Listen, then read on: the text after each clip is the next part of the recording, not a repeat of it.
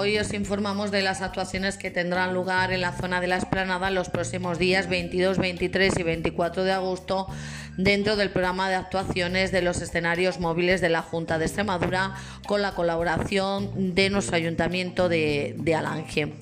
El domingo día 22 a partir de las 10, las cuatro esquinas presenta Madrecita del Alma Querida para que te mueras de risa con Nuki Fernández, Esteban Ballesteros, Natalia Mirá y también Paqui Gallardo. Es un texto de Juan Copete dirigido por Paco Carrillo con una escenografía de Damián Galán iluminada por Fran Cordero y musicalizada por Francisco Barjola. El diseño de vestuario e imagen es de Felipe Aca Perro Loco.